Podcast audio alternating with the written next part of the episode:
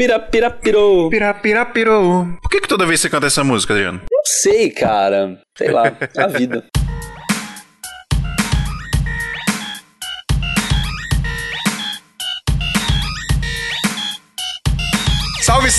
Seguidores da nossa querida Santinha! Bem-vindos a mais um episódio do Santa Mãe do Iso Alto, seu podcast de audiovisual.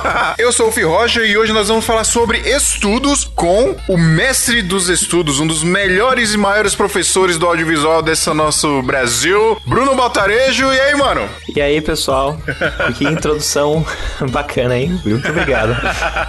Aqui é assim, mano. A gente é, lisonjeado. a gente é pura alegria. E eu estou, eu estou muito lisonjeado hoje, porque além de estar falando com o Bruno Baltarejo, está gravando com o Bruno Baltarejo, aqui do meu lado, coladinho em mim, eu estou com o gaguinho mais lindo e mais cobiçado do Brasil, Gabriel Nasco. Salve quebrada, tô em São Paulo, maluco!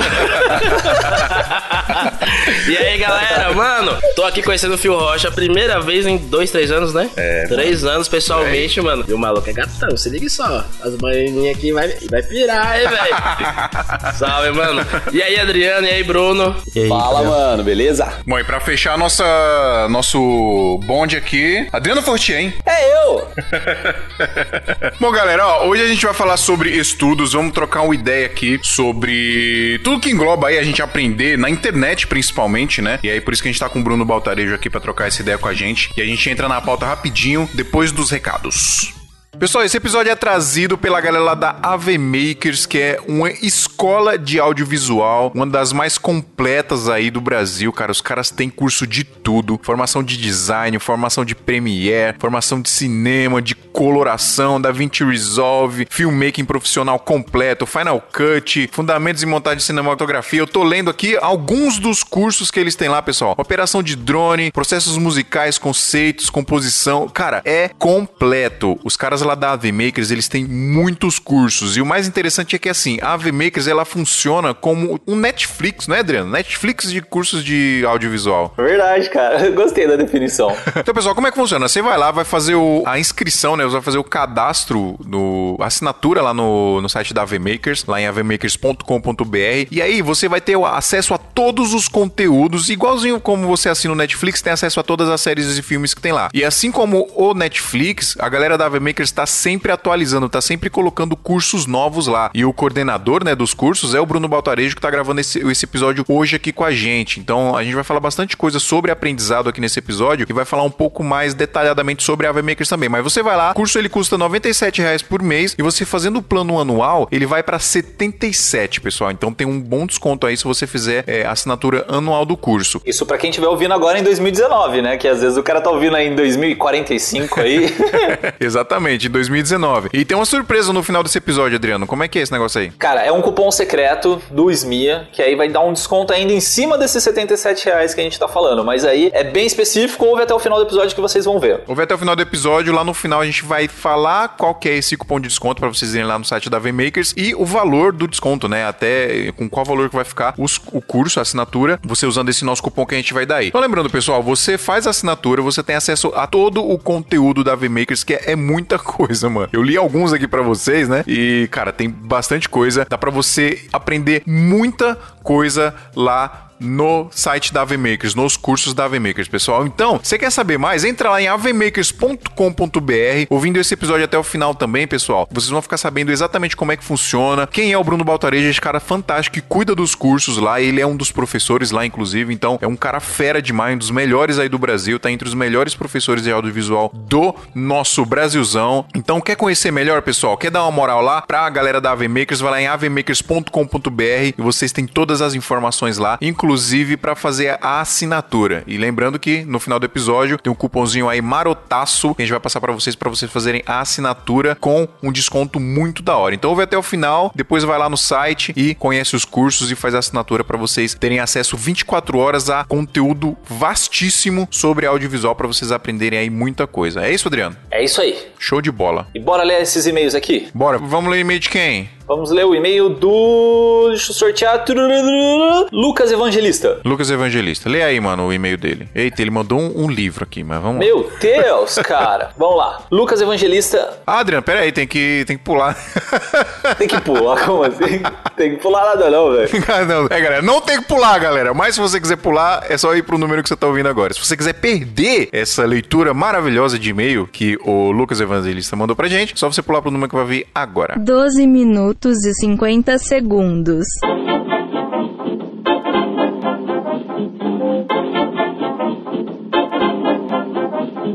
É o Lucas ele é evangelista de Mauá e ele, por enquanto, está estudando no audiovisual. É isso aí, vamos ler. É, salve meus queridos seguidores da Santinha. Meu nome é Lucas Evangelista, tenho 18 anos e estudo publicidade e propaganda. Meu Instagram é arroba underline LucasXL. Será que ele é grande? É, Ex- grandão. Extra, extra large? Extra large. É, não sei se está grande o e-mail, mas podem resumir se quiserem. não, nós vai ler tudo o bagulho, tio. Vamos ler tudo aqui. É, cara, faz três anos que comecei a me interessar por audiovisual e uns dois anos que estudo sobre produção de vídeo. Já até fiz uns freelas de edição, mas nada tão legal para colocar num portfólio. Porém, ano passado comecei a faculdade de publicidade e propaganda e isso me tirou boa parte do meu tempo livre e a grana também. Até gosto do curso e aprendi bastante, mas definitivamente não é a profissão que eu quero seguir. O que eu quero é de fato trabalhar como videomaker. Isso aí, Pois mano. é, cara, só, só, só uma pausa aqui rapidão. Eu segui o mesmo caminho, viu? Fui fazer publicidade e propaganda, é, achando que eu ia aprender a filmar comercial.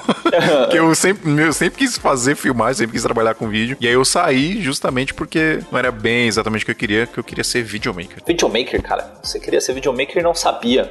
E continuando aqui, minha mãe me apoia bastante, mas ela não quer que eu pare de fazer a faculdade, até me ajuda a pagar as mensalidades.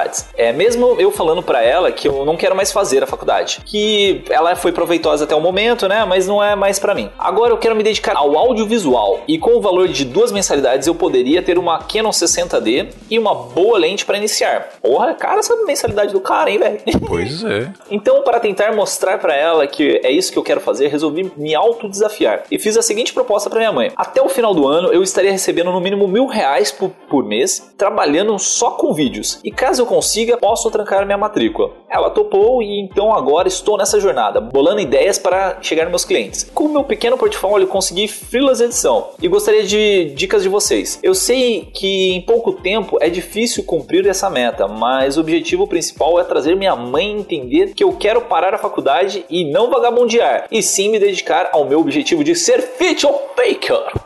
Um abraço a todos os Luiz Mia. Cara, peraí, vamos por partes aqui. Primeiro sobre a faculdade de publicidade e propaganda. Eu acho que a gente falou no episódio do Daniel, foi? Não lembro. Ah, foi um episódio aí. Que a gente falou que é bacana você fazer faculdade, principalmente quando você pega um outro tema que não é audiovisual em si. Tá? Eu fiz faculdade de audiovisual tal, foi assim, foi legal, mas eu acho que o tempo que eu, que eu investi na faculdade eu poderia ter investido em workshops, em outras coisas que trariam mais retorno direto pro audiovisual. Só que quando você pega uma faculdade paralela, né, de, sei lá, de design, de publicidade e propaganda tal, você consegue skills que você não tem é, só trabalhando com audiovisual. Então, não sei, eu, eu acho legal se você tiver mais ou menos esse pensamento, mas como você quer sair da faculdade, é, também é legal esse negócio de colocar uma meta, né? O que, que você acha aí, Phil? É, cara, é, essa parada que você fez com a sua mãe é fantástica.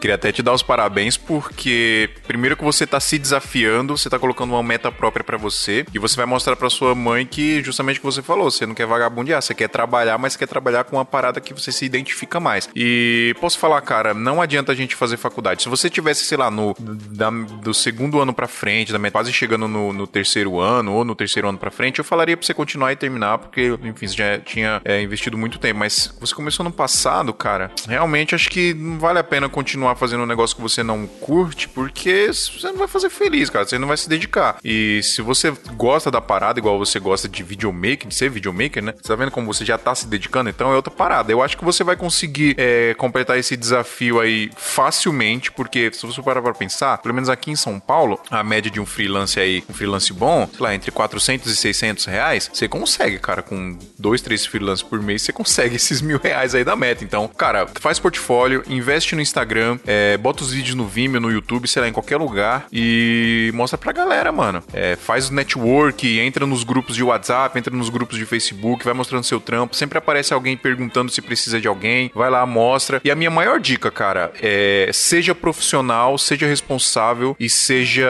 é, comprometido com o trabalho, porque freelance, mano, é, é o que mais tem por aí. Só que freelance bom, que se compromete com o trampo, que abraça o trampo do cara como se fosse dele, são poucos, assim, e com comprometimento, né? É, então, se você é esse cara, se você abraça o, o trampo do, do, cara como se fosse seu e faz ali dar o seu melhor, cara, você não vai parar de trabalhar, porque o mercado tá muito carente disso aí, né, Adriano? Sim, cara. É, só explicando aí a questão que você falou do, do freelance de 400, 600 reais, é, depende também do nível que você tá tal, mas é normalmente quem já tá trabalhando um tempo na área aqui em São Paulo consegue pegar essa média aí de, de valores em casamento e corporativos ah, diária. É, mas eu acho que é essa pegada mesmo, cara. Você tendo um objetivo, né? Eu, eu tenho muito isso quando eu, eu preciso fazer algum curso, alguma coisa. Se eu pago pelo negócio, eu valorizo muito mais, né? Tipo, você cria meio que uma meta ali para você terminar, né? Então eu acho que tá pegando no seu bolso é uma, uma questão legal, assim, de, de sei lá, de, até incentivo próprio de você querer continuar nisso aí. Então eu acho legal, cara. Eu curto essa ideia de, de querer investir e, e ir embora na carreira de videomakers. É, cara, é... eu queria terminar de ler o e-mail dele aqui, porque tem um restinho aqui, Adriano. Lê. Atualmente tenho um notebook que dá para editar de boa e faço um estágio à tarde de 4 horas por dia que me paga 500 reais por mês. Pretendo comprar uma câmera usada de até 1.500 reais com lente. Pelo valor acho que vai ser uma T3i, mas quero mesmo uma 60D. Segue o link do meu Vimeo, caso possam dar uma olhada. Job mesmo é só o vídeo da academia My Fitness, que foi um freela de edição que fiz em 2017. Acho que o meu tá meio confuso. tá não, mano. Mas espero que dê para entender. O podcast é top demais e assim que tiver uma grana a mais, vou apoiar o PicPay com quinzão. Abraço a todos. Mano, vai de T3i. Eu acho que do, da T3i para 60D você não vai ter um ganho de qualidade assim muito absurdo, né?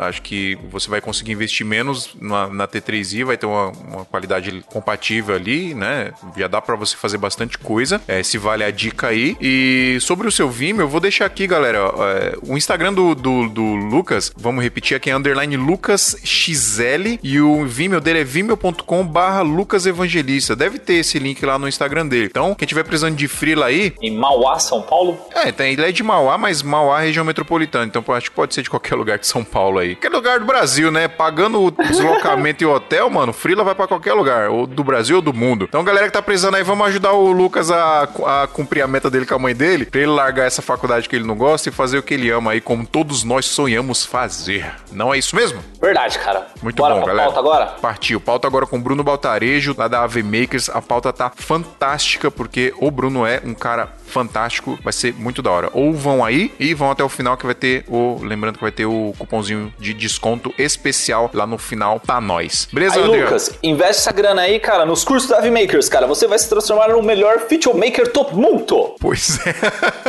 se você se dedicar, ó, é verdade, isso aí não é exagero. Se você se dedicar, você pode ser um dos melhores do mundo, por que não? Né não? Partiu então pra pauta. Bora nessa. Yo! Tic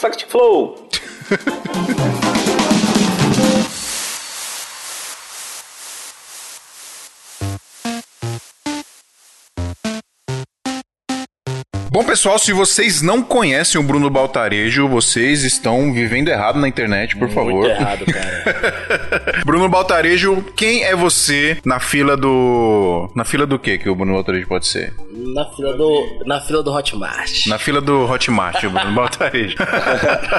Cara, eu sou editor de vídeo, como vocês, como a maioria dos filmmakers. E além disso, eu trabalho com, com a parte de pós-produção. Mas principalmente, já faz alguns anos, eu sou certificado pela Adobe, também pela Blackmagic, como instrutor. Daí eu tive a felicidade de começar a dar aula, já faz, já faz tempo. já deve fazer uns oito anos que eu dou que eu dou aula tanto presencial, online e pelo YouTube da vida. E como é que você chegou no, no, audiovisual, cara? Como é que você iniciou essa carreira? Cara, foi muito sem querer. Eu tinha. Na época eu tava com 16 anos ainda, eu tava no colegial, no, no terceiro ano. E na época não é que nem hoje que você baixa um aplicativo no iPad e começa a editar com facilidade. Eu vejo. Os jovens não sabem o que é editar a raiz, o Baltarejo. É, e a complexidade que era na época. O meu sobrinho tá aí nessa semana aqui em casa. Eu vi ele jogando tipo um CS, muito doido no iPad, só que não chama CS, hoje em dia a galera tem outros nomes, outros Free jogos. Fire, Free Fire. É, acho PUBG, que é isso, sei hein? lá. Ele estava jogando, tava jogando e gravando pelo iPad, já tava editando lá no Adobe Rush, super novinho, já já tava mandando ver. Na minha época era mais complexo. Aí meu padrinho, ele era editor, ele é, era editor, agora ele saiu, ele editou na Band até pouco tempo atrás. E ele é editor de vídeos e me convidou pra entrar como assistente. Na época ainda que era fita mini DV. Isso na, trabalho- na- você entrou como assistente na TV já? Não, ele nessa época era produtora de publicidade. Ah, legal. E aí ele tinha algumas ilhas Avid com aquela placa Mojo, e aí ele locava essas ilhas e também prestava o serviço de edição. E daí numa dessas ilhas que ele locava, ele me colocou pra fazer o trabalho como assistente de editor. Fazia o trabalho mais simples mesmo, pegava aquele caixa de fita mini DV, ficava lá no Avid marcando em out, logando e depois capturando, cuidando pra ver se as fitas não tinham digitalizado, corrigindo o drop das fitas, capturando Era um. Era um. Uma decupagem raiz que você fazia. Exatamente, isso mesmo. Trabalho de organização mesmo do projeto. Inclusive foi uma aula, foi super bom.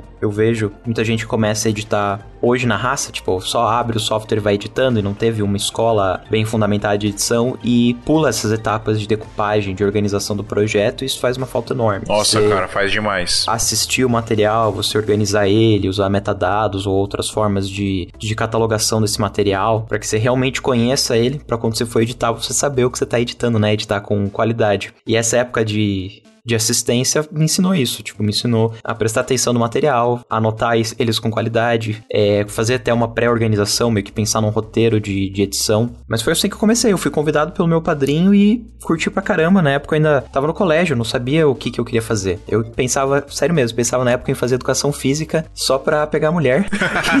e acabei entrando no audiovisual, que foi muito melhor. Não, ou seja, você não conseguiu nenhum dos dois, resumindo. e duas coisas, man. Primeiro, você falando isso, que veio do mini DV, velho, e parece que você tem uns 50 anos, velho. Sério, né?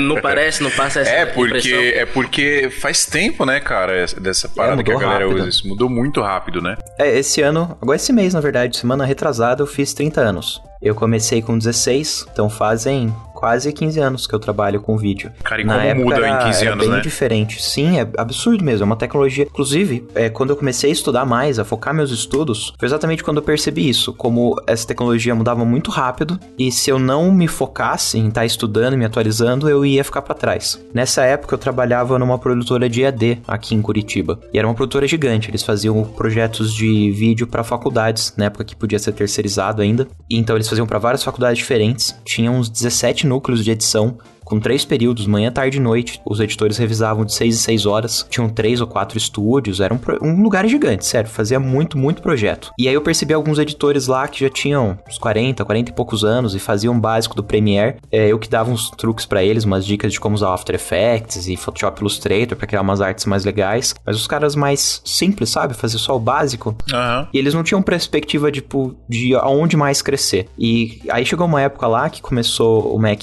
mudou as regras, daí eles não podiam mais vender para outras faculdades, a empresa começou a cair, demitiu um monte de gente. Eu não sabia disso, Bruno, que antes podia terceirizar e hoje é obrigatório a própria faculdade produzir o conteúdo de AD? É mais ou menos isso. Pelo que eu não, não sei explicar a parte legisla- legislativa, as regras certinho, mas eu sei que eles não podiam mais fazer o conteúdo pela faculdade. A faculdade tinha que participar é, ativamente dessa produção. E na época eles faziam tudo, desde roteiro, planejamento do conteúdo e as gravações. E daí eu sei que a partir do momento não podia mais ser assim, aí eles não tinham uma faculdade própria, então eles não podiam vender eles mesmo o curso, e aí eles acabaram mudando para curso livre, porque daí curso livre não tem essa mesma preocupação. Hoje eles são bem menores, mas aí eles fazem tipo preparatório para concurso, é, coisas do Enem, coisas assim que são livres. Saquei. Mas mudou bastante essa- essas regras e eles não podiam mais comercializar o projeto do que como eles faziam. E daí começou a demitir muita gente. E daí a insegurança da galera mais velha era essa- essa, que eles só sabiam o básico de edição e quando eles fossem voltar pro mercado de trabalho, eles teriam muita dificuldade em conseguir um trabalho legal. E eu queria, tipo, sair de lá e trabalhar de volta em publicidade, em cinema, em coisas que eu, que eu tinha gosto. Eu percebi que se eu ficasse igual a eles, na mesmice, é, eu não ia ter chance depois no mercado, porque ele, é, ele muda, né? Ele evolui e eu não ia ficar igual esse pessoal mais velho, tipo, com essa segurança, tipo, esperando e ficar só naquele trabalho. E você foi nessa época que você foi correr atrás dos certificados, não? Então, foi nessa época que eu comecei a estudar mais. Aí, por estudar mais, foi através de vários modos diferentes. Eu assistia desde conteúdo no YouTube, na época ainda tinha menos conteúdo, mas já tinham alguns. É, eu, eu compreendo razoavelmente. Na época eu compreendia mais ou menos inglês. Escutado, mais ou menos, eu tinha um pouco de dificuldade, mas eu tentava.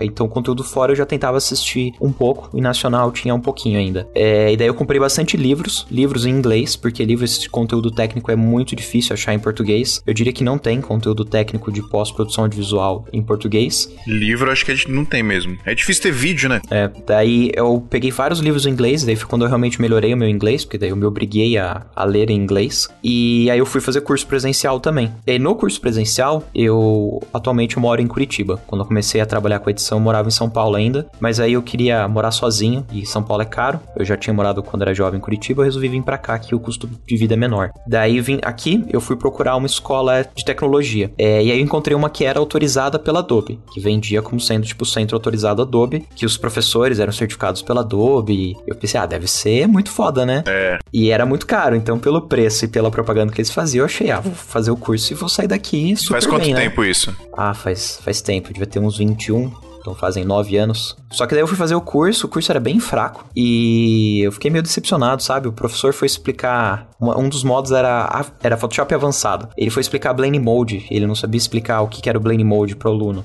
Falou, cara, é um negócio que você vai misturando e vai dar um efeito legal.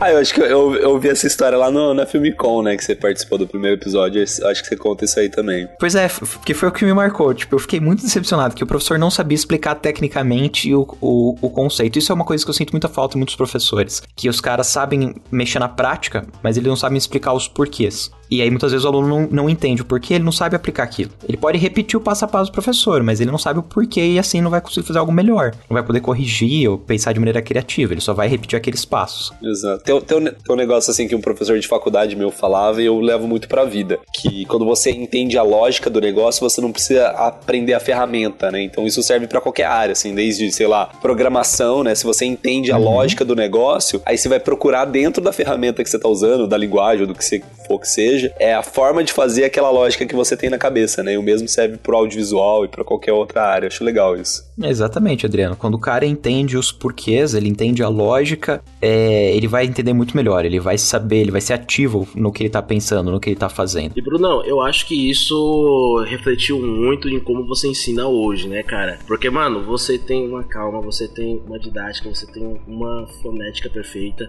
E, cara, eu. eu Muito obrigado. é, não, já é tarde eu falar isso, mas eu, mas eu aprendi a editar contigo, cara. Eu trabalhava num estúdio que eu era apenas fotógrafo e diagramador, e o cara queria abraçar o mundo. Mano, vai aprender a filmar. Eu come, né, peguei uma, uma filmadora velha e comecei a filmar e chegou um dia que já tinha umas, umas 20 filmagens lá e tinha que aprender a editar e, mano, eu odiava. O que é que eu fiz? Procurei no YouTube e apareceu um tal de Baltarejo. Eu falei, o que, que é esse cara aqui, velho? Uma voz sexy, toda sensual. Falei, olha, Aí você já gostou, me né? ganhou, já me ganhou. Mas, mano, cara, uma dor de cabeça que eu tava sofrendo, tal, mano, de timeline, de. E, cara, o jeito que você explica, mano, do básico mesmo, vai, file, vem aqui, e não sei o que, se o seu for em português, se o seu for em inglês. Cara, mano, é um passo a passo que, na moral, pra essa geração Nutella que nem eu sou hoje, mano, ajuda demais. Mas é porque você sentiu essa necessidade, né? Não, Aí o Gabriel tirou o X-Video da página inicial e colocou o canal do Maltarejo, né? Não, foi, velho. E tipo assim, mano, não, ó. E cara, ó, ó que loucura. Eu aprendi editar com os vídeos do YouTube. Mas pra renderizar, eu comprei o, o, o curso dele de, de encoder e de e color grade, que na época é, é, não tinha nem o Lumetri, era o. um, um Hum, software à parte. Isso. Que era um software da Adobe à parte. Então, tipo Não era ah, nem Speed integrado Grade. ainda. né? isso, Speed Grade. E, mano, eu tenho até hoje lá guardado, velho. Na real mesmo. Então, tipo assim, mano, eu aprendi muita coisa contigo, cara. Mas é porque E- o, o- o- esse seu jeito de ensinar, o Batorejo, é muito de, de você ver como não fazer, né? E você sentia essa necessidade que você tinha de aprender e você não achava nos caras. Eu falei, então tá, beleza, eu vou ser esse cara. Foi mais ou menos isso ou não? Tô falando merda. Não, o que- até o que eu tava comentando, que o- isso foi o que me fez fazer a certificação. Porque eu, como o professor ensinava mal, e eu pensei, ah, se esse cara, nesse nível que ele tá ensinando, ele passou na certificação, essa prova deve ser fácil. Eu falei, ah, eu vou, vou arriscar. E daí foi por isso que eu, que eu resolvi fazer a certificação, até porque eu não tenho uma faculdade. Eu comecei a trabalhar com 16 anos com edição de vídeo. E eu, meio metido com 17 anos, resolvi que queria morar sozinho e queria morar em Curitiba, que era mais em conta, eu já tinha vários amigos e vim pra cá. É, e aí eu não tive condições de pagar aluguel, pagar transporte, pagar comida e pagar a faculdade. E aí eu comecei a já trabalhar na área sem ter feito um curso formal. Aí como eu percebi naquele, naquele treinamento que se aquele cara naquele nível tinha passado na certificação e eu sentia falta de ter certificados, ter coisas pra colocar no currículo, é, eu resolvi fazer a prova. Depois eu descobri que o cara nem era certificado, que na verdade aqui em Curitiba não tinha nenhum certificado. Nossa, os caras mentiam então? Mentia, porque a, a, a a, matriz dessa empresa tem professores certificados, eles são de São Paulo também. São de São Paulo a matriz. É, mas naquela filial não tinha. Aí daí, quando eu fiz a certificação, depois eu fiz um outro curso lá, fiz um curso de Flash, que eu já animava em After, queria ver se animar em Flash ia ser legal também, ia abrir mais oportunidades. Depois o Flash faleceu, percebi a cagada que eu fiz, gastei dinheiro à toa. Mas aí o, o. Na verdade, tem um software chamado Animate, que é a evolução do Flash. Mas no- no- na área que a gente trabalha não é comum a gente usar o Flash. Mas aí eu fiz o curso de Flash e comentei com esse professor que eu fiz a prova e passei. E aí ele me chamou pra trabalhar lá. Daí eu acabei dando aula nessa empresa por um tempo. Mas foi por isso que eu fiz a certificação, porque eu. per- eu, eu- essa empresa fez uma, uma venda tão boa pra mim que eu achei, nossa, a certificação deve ser o máximo, os professores devem ser incríveis. E daí depois eu vi que parecia que era fácil e acabei fazendo. E foi fácil? Não, foi difícil pra cacete. a prova é em inglês, múltipla escolha, e não tem imagem. Então ele vai dizer assim, por exemplo, você tá- tá dentro do Photoshop e você tá vendo que a sua imagem após exportada não tem a mesma cor. O que, que você deveria ter que customizar dentro do software? Ah, em editar, assignar profile, definir um perfil. Em exportar, assignar o perfil. Em editar color management, definir quais são suas rotinas de gerenciamento de cor. Então você teria que saber pelo enunciado é, qual que seria a rotina correta e exatamente onde que tá no software, qual o menu, qual que é o atalho. Meu pai eterno. Você tem que estar muito bem decorado. Mas eles dão, tipo, alguma apostila ou é você tem que ler manual, basicamente, pra decorar tudo? É, pra você estudar antes é lendo. Lendo manual, lendo help, fuçando no software. No site eles só dizem mais ou menos os tópicos. Tipo, vai falar de gerenciamento de cor, vai falar de manipulação, vai falar de camada, vai falar de exportação. Basicamente vai falar de tudo que tem no software. Ele diz lá os tópicos, você tem que ter ideia desses tópicos de cor. E tem que acertar, são 50 perguntas, tem que acertar entre 85% e 90%. Depende de qual software que é a prova. Aí tá assim, ó, tópico Photoshop. Vamos falar sobre cor, sobre foto.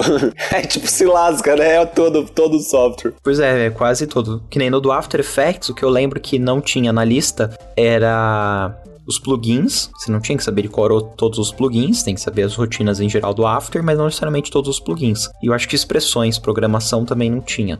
Mas aí sobra todo o resto, que é coisa pra caramba.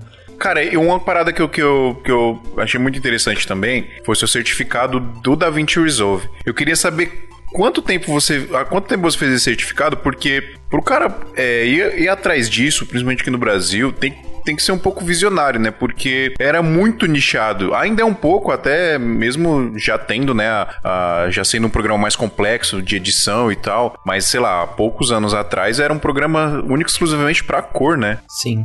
Então, eu tenho ele faz. Acho que um ano e meio. Não faz tanto tempo que eu tirei essa certificação. Um ano e meio ou dois. Mas você já fala do DaVinci desde 2016, né? Que eu lembro de, tipo assim, É, eu já uso faz de vídeos antigos seus, assim, que, pô, eu olhava o DaVinci e falava, ah, nem é uma ferramenta que vai me, sei lá, que eu vou usar na vida, né? E hoje em dia é basicamente uma ferramenta de edição. Exato. É, eu, eu já uso ele já faz bastante tempo. Desde a época que eu usava o Spirit Grade, eu já comecei a usar também o, o DaVinci. E é bem superior ele, tem muito mais ferramentas. Cara, eu fiquei encantado com ele. Todo projeto que eu vou fazer de cor profissionalmente, que não é coisa muito rápida, que às vezes é muito rápido, eu tô editando no Premiere, eu já resolvo no Premiere. Mas quando é um job que é específico de color mesmo, eu mando pro DaVinci, porque você consegue fazer algo bem mais legal em menos tempo, com mais flexibilidade, é bem bem pro. E já é assim há muitas versões. Então eu tive a oportunidade de conhecer ele antes dele ser tão grande quanto ele é agora. É, mas tem uma diferença na certificação entre o da Adobe e o da Blackmagic. É isso que eu ia perguntar, porque o do Adobe é um certificado, o do da Blackmagic você é trainee, trainee autorizado, né? Authorized Trainee. É, o da, o da, da Adobe tem os, a prova de certificação Expert, que seria só pra você dizer, ah, eu entendo bem do software, uma prova de proeficiência, mostra que eu entendo da ferramenta. E daí, se você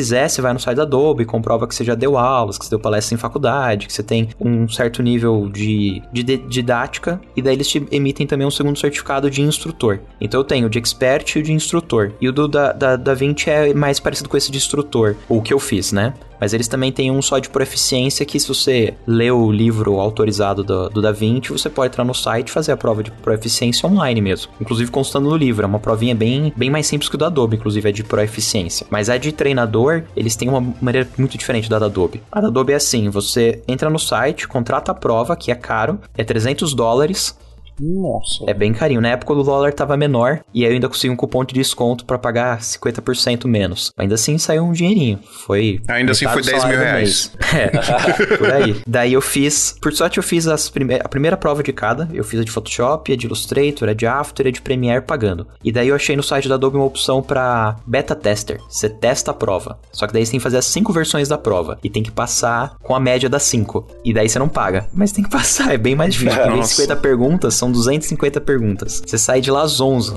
É foda, porque você só pode sair depois que terminou todas as cinco. Então são quase 5 horas de prova. Mas pelo menos não paga. Aí eu fiz todas as outras vezes assim, pra não ter que pagar. Fiz acho que umas 10 vezes essa de beta tester. Enem da Adobe, essa porra, velho. É, o Enem. mano. Cara, e só que assim, você vai atrás, você contrata, você faz a prova, aí eles te mandam por e-mail e meio que o relacionamento é esse. Você foi atrás da prova. Então, eles não não te treinam, não te dão alguma coisa. Você tem que pagar pra eles pra ser certificado por eles. E você depois acaba sendo, de certa forma, um porta-voz deles. Porque você tá dando aula sobre isso, você tá trabalhando com a ferramenta deles. É, e- mas eles não te dão um retorno sobre isso, é só um certificado mesmo. Então é algo que, assim, pra quem sente essa necessidade de ter no currículo. Se você já tem um portfólio legal, um reel legal, não faz muita diferença, não. Eu até já fui em produtora fazer é, entrevista pra vaga há um tempo atrás, e os outros editores de lá tinham sido meus alunos aqui em Curitiba no presencial, eles que me indicaram pra vaga. Cheguei lá, o dono da, da produtora falou: Ah, vamos fazer uma semana de teste aí sem pagar, e daí eu vejo qual começa o trabalho, e daí a gente conversa sobre salário. No final Então, é cara, isso que vale, né? No final é o, o trampo que, que vale, né? É, o, o- o como é o seu relacionamento, né, com as outras pessoas da equipe, com bem que você entrega, sua responsabilidade. O certificado acaba não contando tanto quanto o que você sabe de fato, né? Mas aí a diferença pro DaVinci Resolve é que eu, você se cadastra no site da, da Blackmagic, que você tem interesse em fazer a, a prova de certificação. É, se não me engano, eles mandaram um e-mail daí pra mim, pedindo meu currículo, explicando alguma coisa sobre mim, eu mandei. E daí um tempo depois eles me avisaram que ia ter uma turma de certificação no Rio de Janeiro e me convidando pra assistir o curso, se eu podia ir até lá. Mas é um curso presencial, eles mandam um Master Training, que seria tipo um treinador no nível máximo, que já passou por vários outros cursos e provas, e o cara vem até aqui no, no Brasil e ensina a gente de uma maneira mais avançada o software. Então teve- Caralho. Teve algumas técnicas e truques que ele me mostrou lá, que mesmo tendo lido bastante, assistindo vários cursos, eu não conhecia. Achei super legal, aprendi bastante coisa. O cara é super legal também. Foi Você bem divertido fazer o disponibiliza pra curso. galera depois. Faz os É, foi três dias de curso, oito horas acha por é dia. doido? Então, 8, 16, 24 horas de treinamento. E daí você até ganha o livro enquanto você tá fazendo treinamento pra você estudar em casa. E daí depois você tem que fazer a prova de proeficiência e é uma apresentação ao vivo pra esse professor. E daí você tem que passar nas duas coisas, na prova de proeficiência e na apresentação. E daí você sai de lá autorizado como treinador. Mas o negócio que você falou é legal também, porque teve um camarada meu que foi trabalhar em Londres e ele chegou lá com diploma, com um monte de certificação, né? Pra, tipo, pra tentar conseguir vaga de emprego, né? Aí os caras falavam bem isso mesmo, assim, falava, cara, tipo, esquece isso, né? Tipo, trabalha aqui uma semana, vamos ver como que é seu trabalho, você dá conta, você consegue entregar, então beleza, vai que vai. Mas querendo ou não, ainda ter certificações é um diferencial pra chamar a atenção da galera. Então, por exemplo, quando eu vejo é uma propaganda sua, é, sei lá, algum vídeo que você se anuncia como certificado Adobe, né? É, ou tem, tem outros profissionais também aí no mercado, dá uma credibilidade maior também pro seu trabalho, né? Sim, então, o que eu senti, o que eu acho que tem de diferença, até como dica para quem tem interesse em fazer certificação, é para a área acadêmica, para a área didática, é um diferencial muito grande, porque é uma comprovação de proeficiência, que você realmente entende a fundo o software, você entende do que, para que, que ele serve e como explicar sobre ele, você entende teoricamente esse software. Então, para instrutor é importante. Para quem tá na, no mercado de trabalho, o que o cliente vai ver no final é o seu vídeo pronto. Então, por mais que você entenda o software, se você não tem bom gosto, ou se você não tem um bom relacionamento com as outras pessoas da equipe, você é um cara meio meio tosco e faz só do teu jeito, não consegue escutar o diretor ou chegar, conseguir entender qual é a necessidade do cliente, não serve muito entender o software. É que nem se você ter um martelo, mas você não saber fazer nada. tipo, você não fazer um bom móvel com esse martelo. Gabriel levantou a mão aqui. Meu. É, eu sou desse, velho. É, você tem que saber usar a ferramenta e saber fazer um bom. E aí tem pessoas, às vezes, que é muito bom artisticamente, que consegue fazer vídeos incríveis e que às vezes faz meio que na gambiarra no software, mas ele tá entregando o que o cliente precisa. E outras pessoas que às vezes é o contrário, é muito bom não entender o software, mas o vídeo que ele entrega não atende a necessidade do cliente. O importante é o cliente ficar feliz, né? É, daí ele não fica feliz. Aí tem que ser uma junção dos dois, né? Você tem que saber usar a ferramenta para tecnicamente o vídeo tá certo. Somente se você vai fazer coisas para cinema, para televisão, que tem um controle mais rigoroso de qualidade, aí você tem que ter um bom conhecimento técnico. Mas o diferencial é realmente fazer um bom vídeo, que vai atender a necessidade do teu cliente, do seu diretor, que é o que ele tá pagando, né? Ele vai Talvez pagar o não seja final. interessante o, o, o cara que quer, sei lá, buscar essas certificações, essas paradas, é, para conseguir job, né? Acho que não é o caminho, né? Mas talvez pra área acadêmica. Ou pra assim, se é legal também, né? É legal. Não, é, eu acho que é legal pra crescimento pessoal mesmo, talvez. Porque você Também. quer aprender, você quer saber a parada a fundo. Mas acho que não fazer esperando conseguir um job com isso. Chegar, tipo, na, na produtora e falar, ó, sou certificado disso, disso. aqui. Ah, beleza, faz um vídeo aí pra eu ver se você é bom mesmo. Seu certificado não faz diferença. Exato. Tipo eu, eu tenho, tipo, DRT de 40 funções diferentes, né? E eu nunca usei minha DRT pra nada, assim, literalmente, eu nunca usei. Mas é legal, assim, tipo, por exemplo, entrevista de emprego já foi um diferencial, né? Eu falo assim, pô, eu tenho DRT, é, de, tipo, nossa, um monte de DRT, até, de radialista e eu, sei lá, nunca vou ser radialista, mas tem lá. Adriano, Aí é explica legal o que, que é um. DRT pra galera. Que doença é essa aí, mano? O que, que é o DRT? é que assim, é, o DRT é basicamente um, o cresce do audiovisual, né? Do, da área artística em si. O que, que é um Né, cresce, então- Adriano? Ah, mano, aí complica. O cresce é tipo Porra. o número do, do engenheiro, né? De engenharia pro cara exercer a profissão dele. Então, É um no- na- certificado, né? Um- É um certificado pra você exercer a sua profissão. Em algumas profissões isso é obrigatório. Você não pode, por exemplo, ser um médico e não ter o certificado. Eu acho que de É, ou médico seu é advogado. SRM. Advogado, é- advogado é mais fácil, que é a OAB. OAB. Então você tem OAB, que tirar é, a OAB boa. pra você exercer a profissão de advocacia. É, no caso do, audi- do- do audiovisual, de, arti, de arte em si, né? Desde atuação até, é, sei lá, é, edição, a radialista, você tem que ter o DRT em alguns locais que você trabalha. Por exemplo, no governo. Se você for trabalhar como funcionário governamental, por exemplo, você vai trabalhar num, num SESC, num, num SENAC, alguma coisa do tipo, normalmente os caras te pedem pra algumas funções que você vai exercer que você tenha o DRT daquilo, ou você vai trabalhar na televisão. Mesma coisa. Como que você consegue o DRT? No meu caso foi pela faculdade. Eu fiz a faculdade e tal, terminei a faculdade e você entra com um processo lá no, no Ministério do Trabalho, os caras vão avaliar toda a grade da, da faculdade, vão avaliar. É... Ah, vamos fazer lá uma, uma pesquisa basicamente e vão te dar o, o DRT das funções que você aprendeu na faculdade. Você pode tirar também por exercer a função. Então eu trabalhei, tipo, sei lá, é um ano na, sei lá, na televisão ou no teatro, alguma coisa do tipo. Você mostra seu portfólio, mostra é, como que foi aplicado esse trabalho e você consegue tirar o DRT dessas funções. Mas são assim, coisas que, na minha vivência, tá? Pode ser que na vivência de outras pessoas seja diferente, mas na minha vivência é uma coisa muito específica e nunca me pediram ah, o DRT. Mas é legal ter, né? Tipo assim, como um diferencial. Sim. É, tá para fazer pelo sindicato também. Quem não, não tem faculdade, graduação, vai lá no sindicato, tipo o Sindicine. Aí tem. Acho que você vai lá presencial, talvez tenha alguma palestra, um curso que você tem que ir lá presencial, e daí você, você tira o, o seu DRT por lá também. Mas realmente, então, é bem pontual locais que pedem, exigem que você tenha o DRT pra entregar. Eu faço muita coisa pra publicidade, pra cinema também, nunca me pediram o número do DRT pra fazer. Bruno, eu não vou te perguntar qual software que você acha melhor pra, pra editar, se é, o Premiere ou se é o não. Resolve, mas eu queria te perguntar qual que você prefere editar. Ele vai dizer todos. Eu, eu, eu gosto de todos esses softwares, isso é fato. Tanto pra editar, pra finalizar, mas eu gosto de cada um deles em coisas diferentes. É, então, eu tô, te perguntando fazer. isso porque, porque eu tô num Porque você dilema ele aqui. numa sinuca de bico, porque ele dá Não, curso mano. de tudo. Eu tô, eu tô num dilema aqui de, de entre o Resolve e o Premiere pra edição, porque eu comecei a usar o Resolve e eu tô achando fantástico, cara. Mas uma coisinha ou outra ali, saca, que eu acho que ainda no É, Premiere ainda é um pouquinho melhor, sei lá.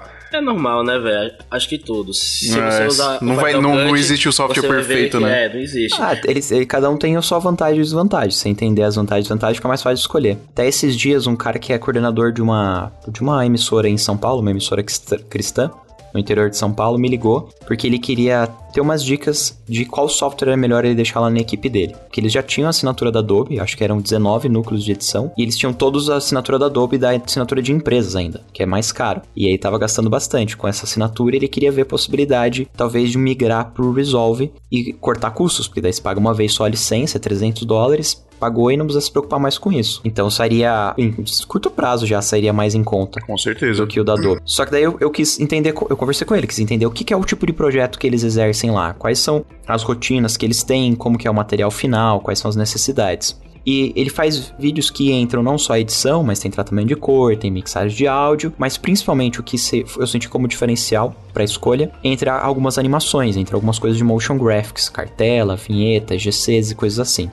É, e é isso que acabou pesando um pouco na, de diferença na escolha. Que para edição de vídeo, para montagem, você vai montar no Final Cut, vai montar no Premiere, vai montar no Wave, vai montar no Agios, vai montar até no. Movie Maker. É, no Movie Maker não. Movie Maker. Mas até, por exemplo, no Sony Vegas, você consegue fazer a montagem em todos eles. Se você vai fazer mixagem de áudio, você poderia fazer no Fairlight do DaVinci, poderia fazer no Audition da Adobe, poderia escolher o Pro Tools ou o GarageBand, se você usa Mac. Para tratamento de cor, o DaVinci Resolve é melhor, mas você pode resolver também no Lumetri, o Lumetri também é bem bacana. Ou no Final Cut também tem opções de tratamento de cor e também tem um plugin Color Finale, que é muito legal. Então, embora o DaVinci Resolve seja melhor, você consegue resolver nos outros. Mas entrando em arte gráfica, você não tem um software de um concorrente que substitua o Illustrator e o Photoshop. E a conversa do After com o Photoshop Illustrator para motion graphics também não tem um software que substitua. Mesmo o Fusion da, do Blackmagic que tem dentro do DaVinci Resolve, sendo um software legal, tanto para pós quanto para motion, ele não é tão flexível quanto o After Effects e não tem uma conversa boa com o Photoshop, com o Illustrator ou com qualquer outro software de, de arte gráfica. Então, se você pretende fazer também motion graphics, não tem ainda um trio que substitua Photoshop, Illustrator e After Effects. Uma coisa que você poderia falar, não, eu consigo fazer aqui tão bem quanto eu faria nesses três softwares, desde a criação até a animação dessas artes. Então, É um, é um negócio que me pesa pra caramba de manter com o Adobe, cara, por causa do Photoshop. Exato. Aí assim, se o cara vai ter que de qualquer maneira assinar a suíte Adobe pra ter o Photoshop, o Illustrator e o After Effects, ele já tem também Já o assina Premiere. o Premiere, né? É, e como o Premiere tá no- em edição, tá no mesmo nível do DaVinci Resolve, acaba sendo essa escolha. O que eu orientei esse cara foi dividir melhor as equipes. Porque aí eu perguntei, ah, tem uma equipe só de motion, uma equipe só de edição, outra só de cor, ou todo mundo faz de tudo? Ele falou que todo mundo faz de tudo. Tipo, entregava o projeto e a galera fazia aquele projeto, todas as etapas do projeto. Que não é o ideal, né? O ideal é você ter especialistas. Um cara muito bom em mixagem de áudio, um cara muito bom em motion, uma equipe muito boa em edição, cada um melhor na sua área, estuda mais e se aprofunda nessa área e consegue entregar o mais legal. É, E não só isso, como você também pode dividir melhor as equipes. A equipe de motion pode ter lá Photoshop, Illustrator e After Effects, e entregar isso renderizado para a equipe de edição. E a equipe de edição daí poderia usar o DaVinci Resolve, não teria problema. E aí se ele vai fazer cor também, ele já vai ter um software mais legal para cor. Daí você consegue dividir. Uma equipe vai ter que ter Photoshop, Illustrator e After, mas a outra poderia receber renderizado e continuar no, no software de edição que ele preferisse. E daí cortar custo. Daí eu orientei isso pra ele. E eu acho que pra quem tá em casa é a mesma ideia. Você tem que pensar. Você tem essa necessidade de motion graphics? Você que vai fazer essas animações, essas artes também?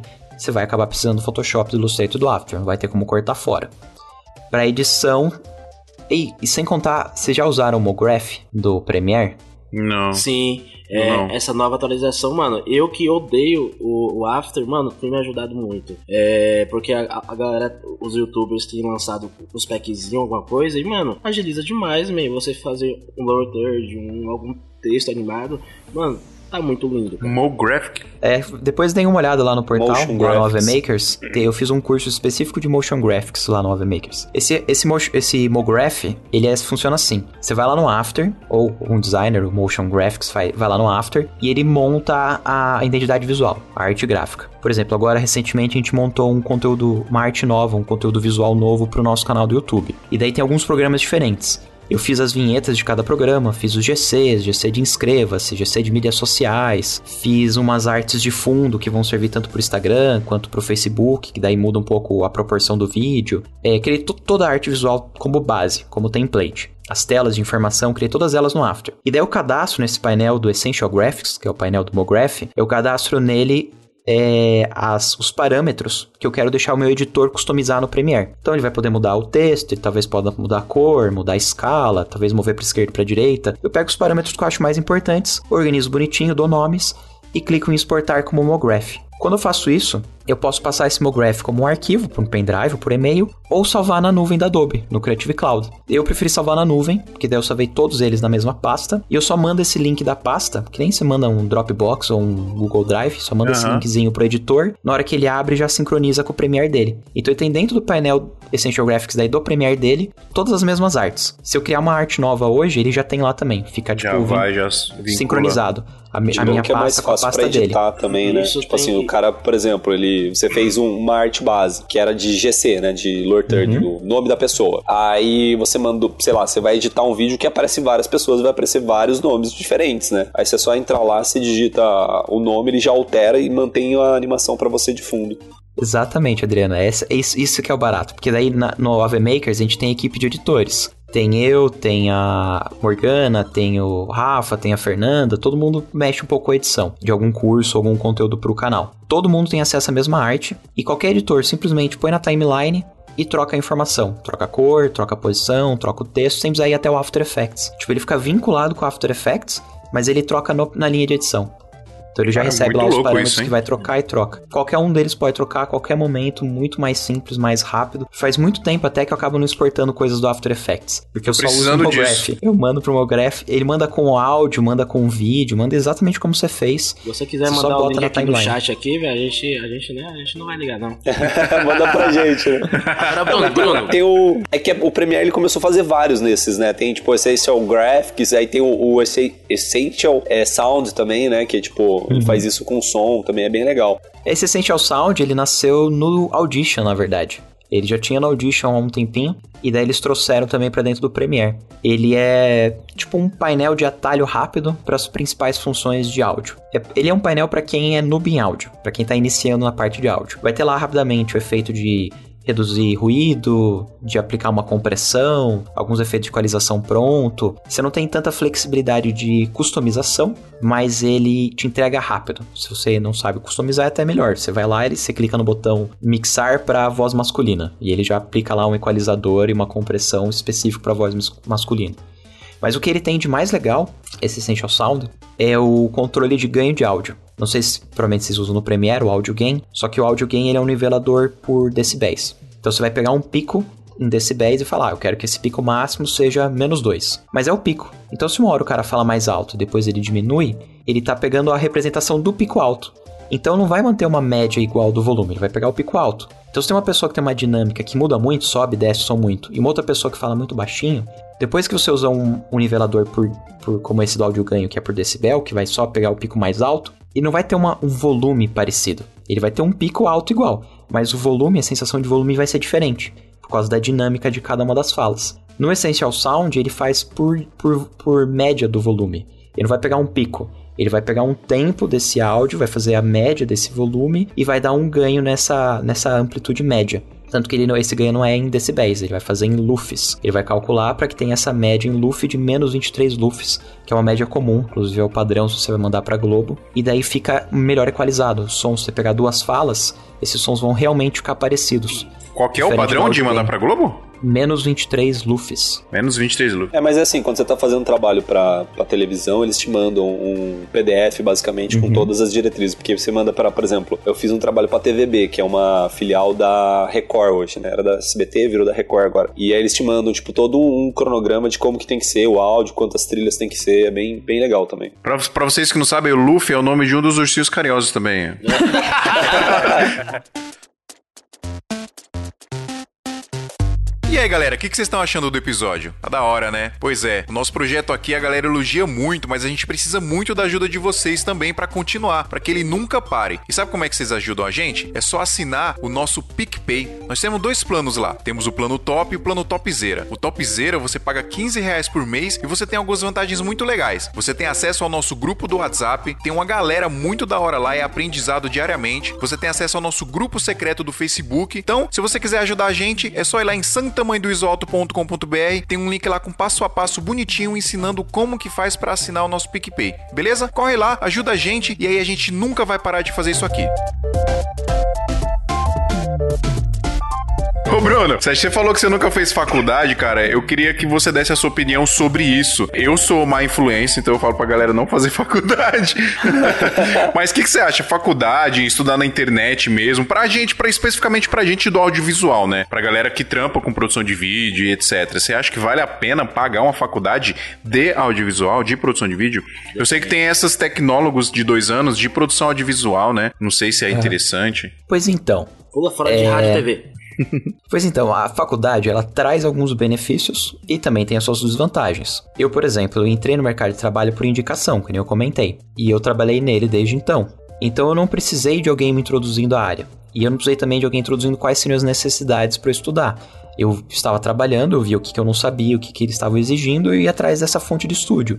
Então eu já meio que sabia para onde ir. Mais pra frente, que nem eu comecei a estudar da 20 antes do mercado precisar do da 20. Então eu percebi que ia ter no futuro essa necessidade porque eu já tava dentro do mercado, né? Então eu fui atrás. Mas no geral, tipo, as coisas batiam na a água batia na bunda, eu percebi que eu precisava daquilo e estudar. Mas para quem ainda está entrando, que não teve indicação, que tá totalmente cru, às vezes a faculdade é interessante para isso, porque é o que vai te trazer para o mercado de trabalho, vai te colocar para fazer alguns estágios, você vai fazer networking, conhecer algumas pessoas diferentes, e eles vão ter uma grade pré-definida de estudo. Então, se você não souber para onde estudar, essa grade pré-definida vai dizer: tem esse estudo, estude isso. As desvantagens são que é um negócio que você vai ter que ir lá presencialmente, ou às vezes até tem alguns em AD, mas no geral é presencial. É, mas mesmo no EAD você vai ter que ter aquela rotina de tempo específico que eles mandam no dia da prova certa, então você vai ter que ter uma rotina ajustada para que caiba essa faculdade. Ele te força tem... a ser disciplinado, né?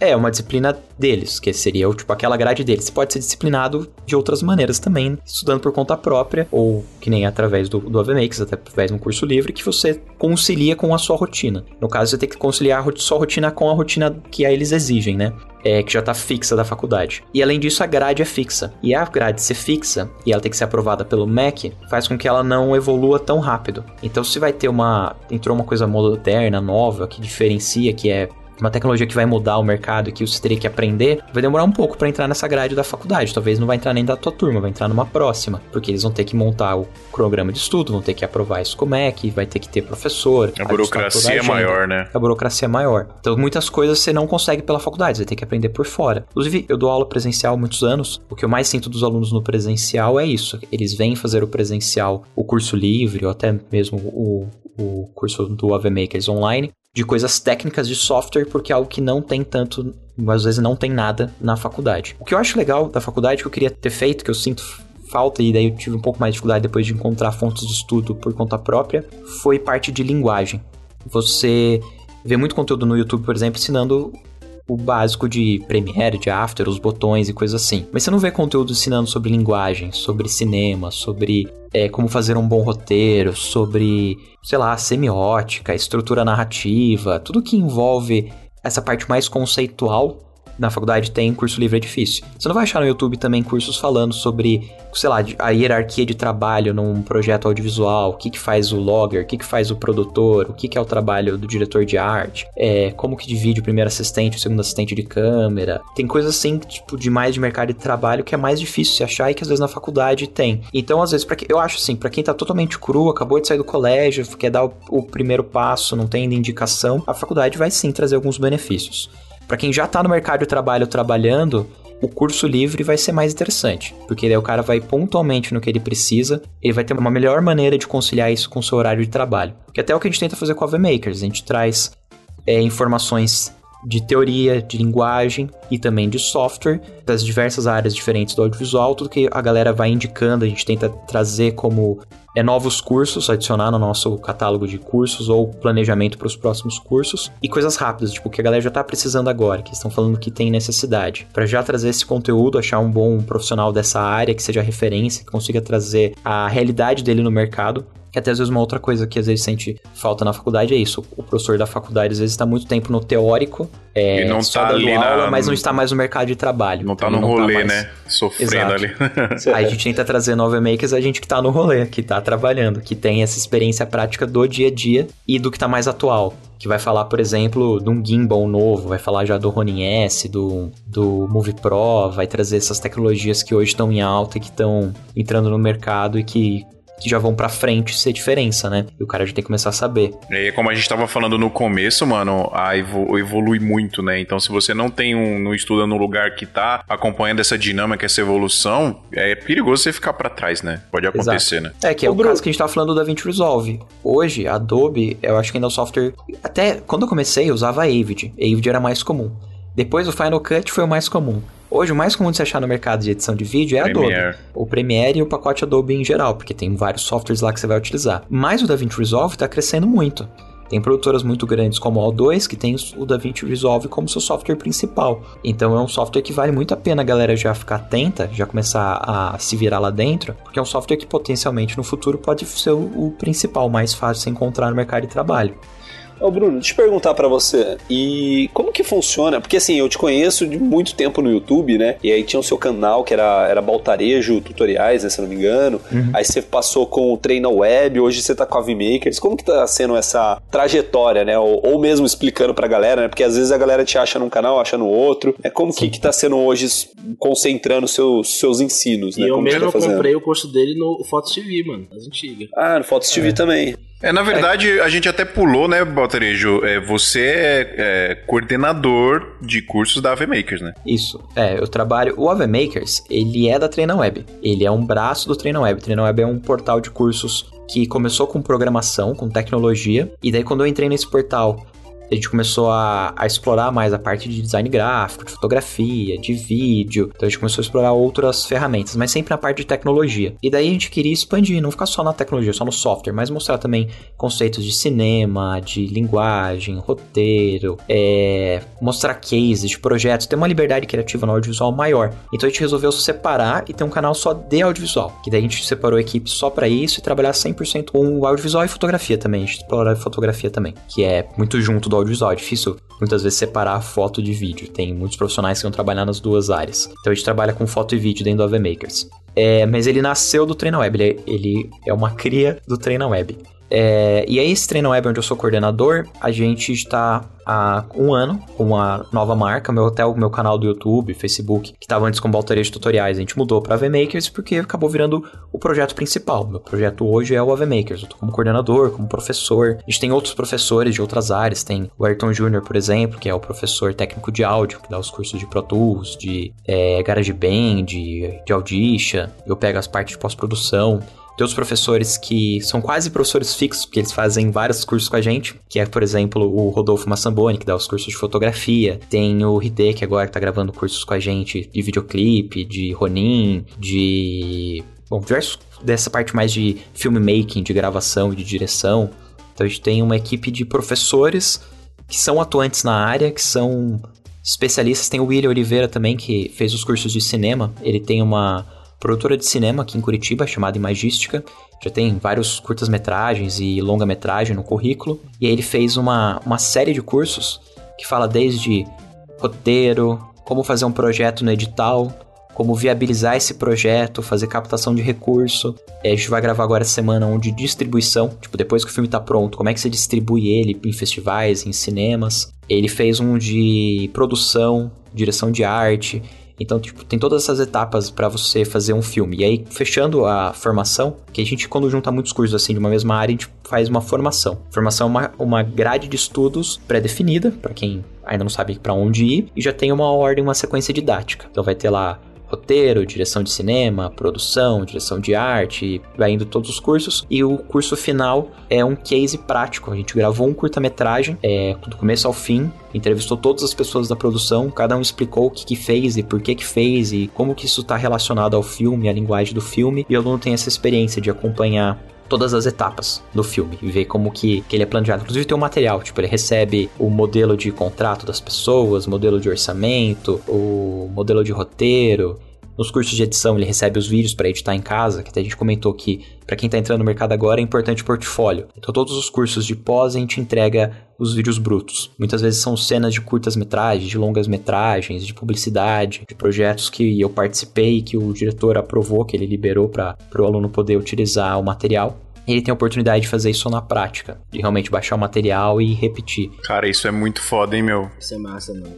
E você tinha comentado antes que é difícil achar é, no YouTube canais que ensinam algo assim. Você comentou do Hideki e eu tava tentando lembrar qual foi o canal que eu vi que tava ensinando os estilos de videoclipe. Foi o canal dele, mano. Foi quando abriu minha mente. É, porque, cara, eu, eu sou de uma cidade minúscula e que, mano, é, eu tive que aprender tudo sozinho e é, até a prática aprender e sozinho é foda. Então, mano, o pouco, a pouca coisa que eu via, eu já colocava em prática. Mas, mano, videoclipe para mim é, era algo de bicho de 20 cabeças, cara. Que é o mais difícil de achar de graça hoje, né, pra você e, tipo estudar. Assim, e, mano, e, véi, Hideki, é Hideki, não sei a pronúncia certa, mas. Mano, Hideki, Hideki, é. Aí, tipo assim, aí ele tem um vídeo que ele explica, pô, que é um vídeo com storytelling, um vídeo de apresentação do cantor. Então tem várias. É, acho que ele colocou umas seis opções que foi aí que, aí que eu comecei a oferecer o orçamento da melhor forma possível. Então, assim, cara, ajudou demais. E, mano, eu acho que é o único canal que eu vi isso. Bruno, e eu ia perguntar justamente para você é, como escolher a função correta no audiovisual, principalmente pra galera que tá meio perdida, né? Galera que, sei lá, pensa em ser editor, pensa em ser. É, isso aí é. Cinegrafista é, é prática, e tal. mano. Tu tem que experimentar tudo. É, mas tem. Nessa metodologia que você falou, do AV Makers, isso vai acabar acontecendo de forma natural, né? Você comentou aí. É, a gente, lá no portal, a gente tem um curso de introdutório ao mercado de trabalho que inclusive ele nasceu daquela semana AV Maker de quando a gente lançou o portal. Teve a semana gratuita, com um curso bem bacana, que que mostra as diversas etapas. Então a intenção desse curso é até apresentar para quem está começando no audiovisual, tem esse sonho de trabalhar com audiovisual, mas ainda não entende o que, que é. Então tem entrevistas com várias pessoas de áreas diferentes do audiovisual, explicando um pouco sobre a sua área. Então tem equipe de produção, equipe de roteiro, de direção de arte, tem o diretor de fotografia, tem o editor, e já numa sequência meio como se fosse a sequência de produção. Então a gente começa as primeiras aulas falando de como que é um planejamento no audiovisual. Quais são as etapas que envolvem? É, por que, que é importante o planejamento? Depoimento. Daí cada um dos, dos profissionais dá seu depoimento e explica um pouquinho sobre o seu trabalho. Aí depois na parte de, de gravação, de produção mesmo, falar um pouco sobre operação de câmera, sobre direção de fotografia, sobre o diretor de arte. Ah, Depois tem a esse parte curso que você está falando é, é basicamente o que você soltou ano passado, né, nessa semana do, do audiovisual, né, do Exatamente, é, é uma reedição dele. Que é legal, cara, assim, eu, eu fiz, desculpa até te cortar, assim, mas eu fiz essa semana, assim, e, cara, achei maravilhoso, assim, vocês falam sobre um monte de coisa, desde o efeito é, Kuleshov, né, que é tipo, é, aquele efeito dependendo do, do contexto que a imagem seguinte passa, a imagem anterior, ela te dá uma sensação diferente, é bem louco esse efeito. Aí vocês falaram de cor, vocês falaram sobre áudio, câmera, até, desculpa te cortar, que foi um, foi um curso que eu achei genial, cara, e foi tipo uma semana inteira que foi um baita de um curso, assim, acho que dessas semanas de audiovisual que acontece nessas semanas que a galera solta, foi a melhor semana que eu já assisti de conteúdo, cara. Muito bom mesmo. Massa, fico feliz que você curtiu, Adriano. Deu um trabalho fazer, foi trabalhoso, porque a gente entrevistou muitas pessoas diferentes, a gente entrevistou bastante é, áreas diferentes do audiovisual. Então tem desde diretores de cinema, diretor de fotografia, é, filmmaker, tem editor de vídeo, Teve pessoas não só aqui. Ah, de... o Ivo tá lá, o Ivo tá falando também. O, o exato. Ivo...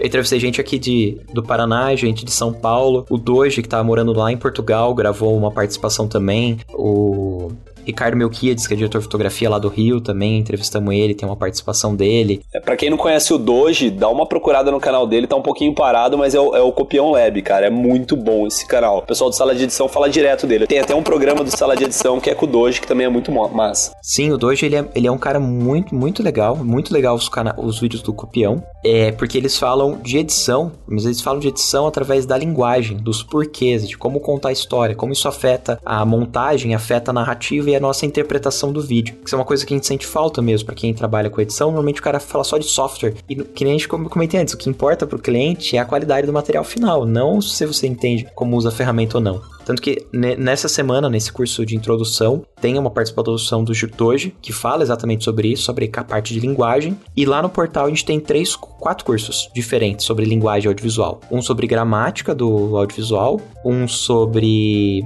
a história do audiovisual, contando a história de como começou a edição, quem são os primeiros caras que editaram, como que cada um deles trouxe técnicas diferentes que modelou a narrativa atual. Tem um curso mais focado na na, nas técnicas de edição atual, da parte mais moderna do vídeo digital, explicando os conceitos fundamentais do vídeo digital, e um outro curso mais sobre linguagem visual, como que a gente usa os enquadramentos, os movimentos para contar a história. É até uma, tem uma formação que chama Fundamentos da Edição, que é uma formação bem legal até para o cara fazer antes de um curso de software que daí ele entende os porquês da edição, como que a edição é construída, como que é a linguagem, para depois aplicar dentro da ferramenta. É importante entender que o software é só a ferramenta, conta é a linguagem. É, no início a gente estava comentando que, cara, no Brasil a gente não acha. Man, você já se deu conta do tanto de conteúdo que você já está disponibilizando e já tem idealizado a produzir e que, mano, é sério, eu não vejo o Brasil hoje perdendo para nenhum outro país ou, ou, ou, nenhum outro gringo, cara. O nível do, Brasil, do o brasileiro está subindo muito e muito rápido, cara. E tipo assim, a comunidade em si, ela está evoluindo muito em todos os, os âmbitos, seja a captação, edição. E cara, a galera está realmente se empenhando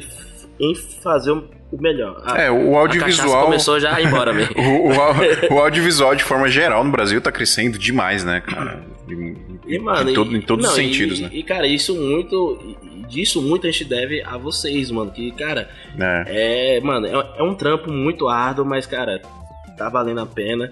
E mesmo ainda muito, assim, engatinhando, já tá colhendo uns frutos enormes, cara. Agora pode falar, Adriano. Não, eu ia comentar do, da questão do, dessa semana, assim, né? Que você falou que quem perdeu a semana, né, pode pegar o, o Ave Makers, né? E, e assistir esse curso. E tem uma parte desse, dessa semana que você fez aí que você fala sobre luz, que é um negócio que eu acho que até comentei alguns episódios atrás aqui do podcast, que você tá filmando lá um, um, um vídeo de um pessoal jogando truco, né? Jogando jogando, sei lá, jogando um jogo de baralho e, e começa a gravação durante o dia, né? Então tem as luzes da janela entrando e tal. E você fala assim, começa sempre com o plano aberto, porque você já tem a luz é, do ambiente, né? E você vai fechando, porque chega na noite, é mais fácil você simular a luz do sol é, com um spot de luz mais pontual do que exatamente tentar simular uma luz do sol é, iluminando o ambiente inteiro, né? Cara, achei genial essa dica, assim, eu uso sempre, assim. Massa. Pois é, aquele dia, aquela gravação, a gente fez com o Davi Valente. Foi ele que, que dirigiu a, Davi a luz monstro. aquele dia. Eu tava dirigindo o, o, o, comercial, era um comercial pro Treina Web, e ele fez a direção de, de fotografia.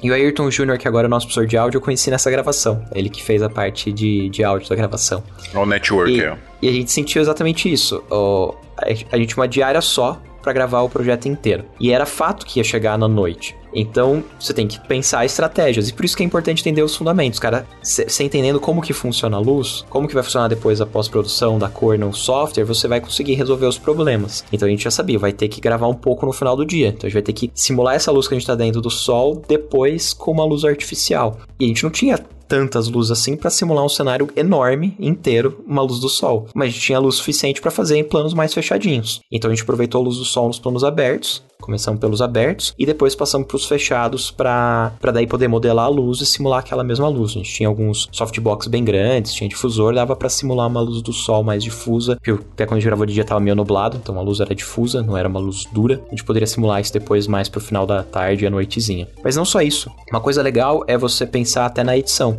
você ter planos abertos primeiro, você tem a base da edição. Você tem a historinha. E daí depois você vai em cima dessa historinha cortando os planos fechados e os detalhes conforme a narrativa pedir, né? Então essa primeira cena, que seria tipo a cena de estabelecimento, que ela vai mostrar a narrativa inteira, ela é fundamental para você ter o teu vídeo. Você poderia se desse uma merda, só entregar ele. Você já tem a história inteira. E daí depois vai cortando pros planinhos fechados e aí você pode ajustar certinho com a continuidade, de maneira que encaixe bonitinho.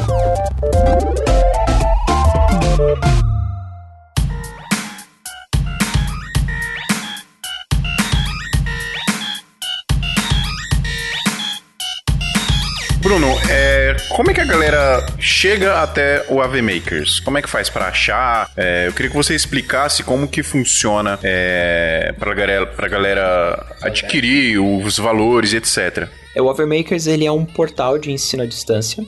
Então você vai conseguir estudar com a gente de casa, simplesmente acessando o site avmakers.com.br.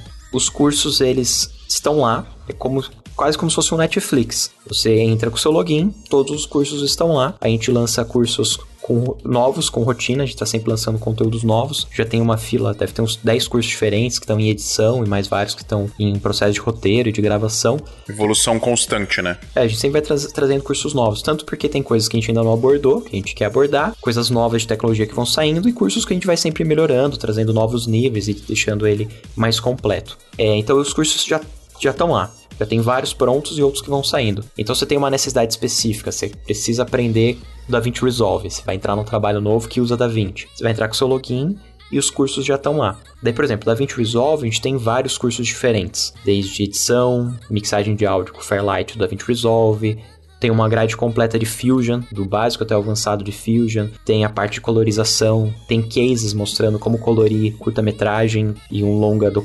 documental também. Tipo, todo passo a passo. Então, como tem muitos, você pode ir pontualmente no que você quer ou solicitar na parte de formações uma formação.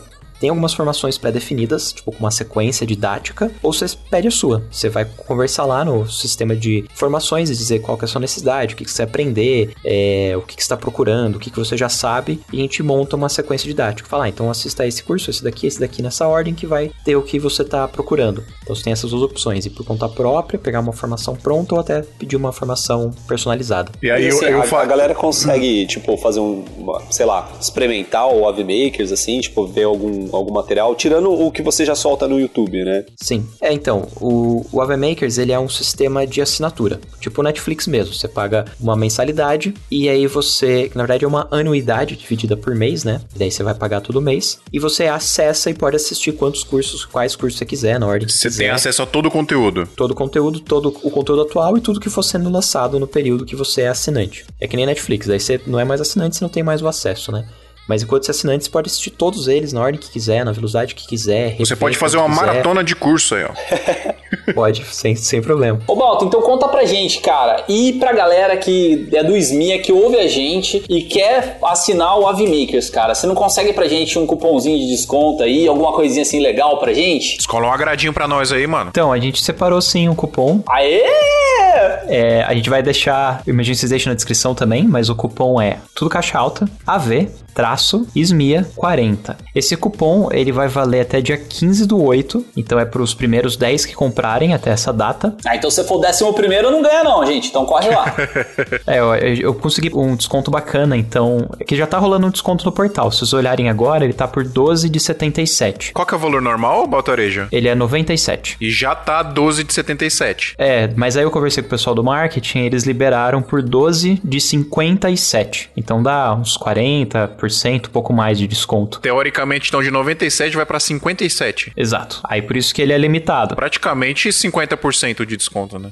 Você é louco, hein? Teoricamente não, na prática, mano, orra, se você não assinar essa parada aí, pelo amor de Deus, velho, você tá perdendo aí. Corre lá, hein, pessoal. Nossa, é louco. Desconto tão top aí. É só pros 10 primeiros, mano. E até quando que você falou que pode colocar o cupom? Ele vai valer pros 10 primeiros até dia 15 do 8. Ah, então corre lá, galera. Corre que tá valendo muito a pena, hein? Perde não, hein, mano. Você é louco. Só curso inacreditável lá, os caras. Top. Muito obrigado, mano. Você é louco. De nada, nós. Galera, assista esse curso da Semana do Audiovisual. Qual que é o, o nome do curso, Montarejo? Boa pergunta.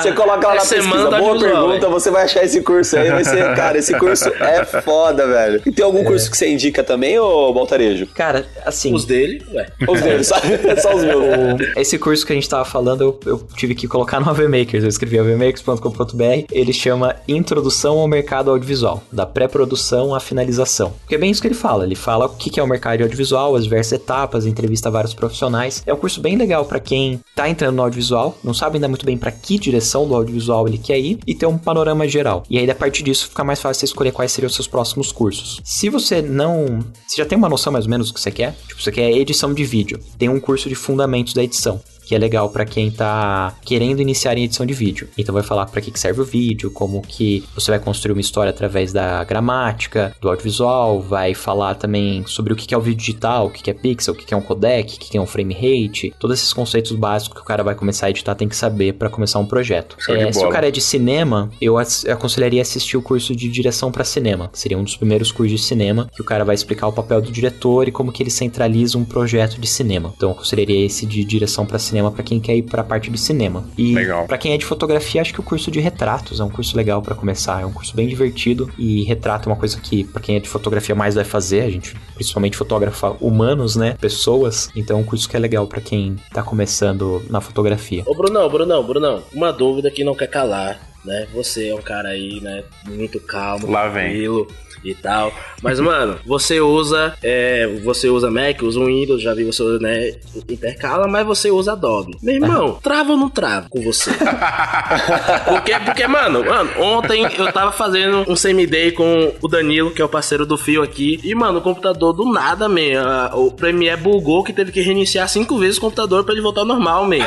E, tipo assim, cara, comigo trava direto, é áudio que book, não sei o que, mas, mano, nos seus cursos, ou você edita, ou ele não trava. Eu não sei, eu não sei que porra é, velho. Nunca deu um bug, velho. Comigo é uma tela de erro que é, é toda hora que aparece, é uns flick, é um não sei o que, e fecha sozinho e não salva. Você faz Mano, errado. É só trocar seu login, ô, ô, Gabriel. Coloca lá, Baltarejo no seu Bota login. areia.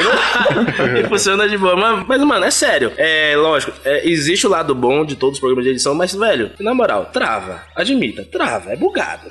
Cara, eu, eu vou eu vou ser sincero.